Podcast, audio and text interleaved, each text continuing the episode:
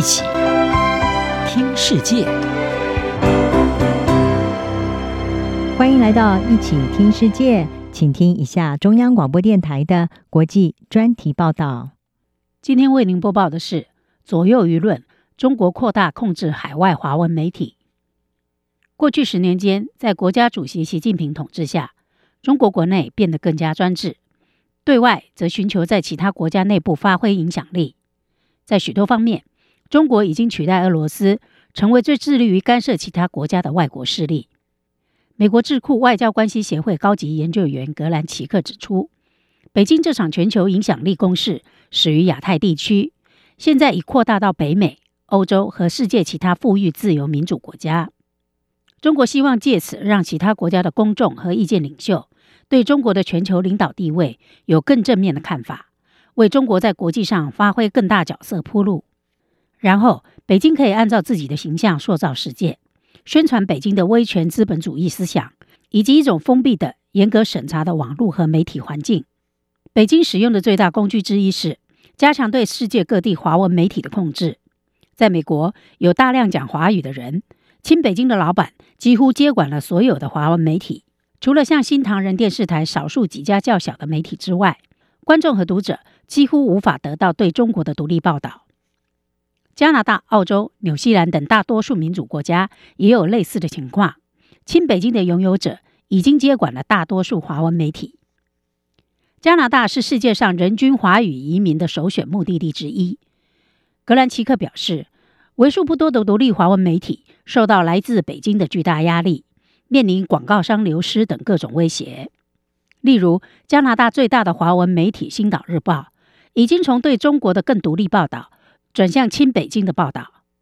加拿大《星岛日报》的记者向来敢于批评中国，但如今这些人不是被排斥，就是最终被赶走或退休。例如前总编辑何良茂。《星岛日报》并非唯一，加拿大大多数华文电视、网络和印刷媒体现在都依循亲北京的路线。此外，中国也正在加强对外国校园的总体影响力。北京对许多中国学生团体影响力变得更强大，这个趋势在加拿大、澳洲、美国、欧洲和东南亚都出现。加拿大香港联盟在二零二一年发布的报告证实，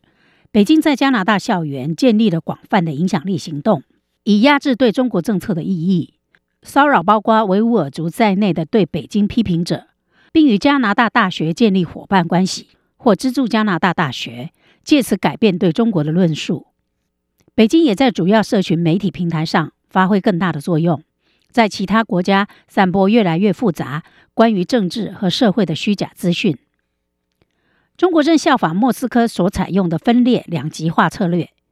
对于克里姆林宫在非洲和拉丁美洲等遥远地方破坏选举和煽动假资讯的成功印象深刻。这两个专制大国似乎比过去更加团结，试图从内部破坏民主社会。并在欧盟、美国和加拿大等其他重要民主国家内部播下分裂的种子。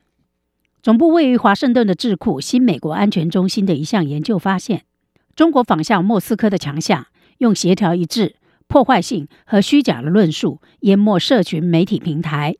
而不再是限制社群媒体平台的使用，例如审查北京不想要的资讯。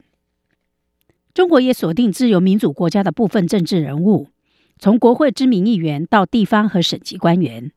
这些人往往对中国的影响力运作知之甚少。例如，澳洲就曾爆发了几次丑闻，参议员和其他知名政客被发现从亲北京的主要捐助者接受礼物和现金。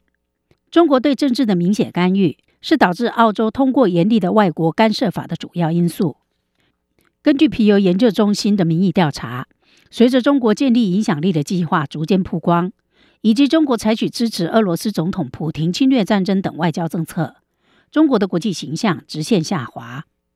日益负面的形象，咄咄逼人的战狼外交，在亚洲的军事集结，对普亭的支持，这些是否会削弱中国在全球影响力的行动？答案或许是肯定的。中国的一些努力，例如扩大中国环球电视网和中国国际广播电台等主要官媒。将因北京日益不受欢迎而受到沉重打击。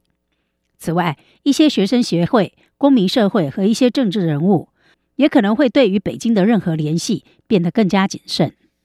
然而，在采取关键措施挫败中国的努力之前，北京仍将拥有许多影响力管道。格兰奇克建议，这些国家可以向其他一些自由民主国家学习，例如芬兰或台湾，提高公民的数位素养。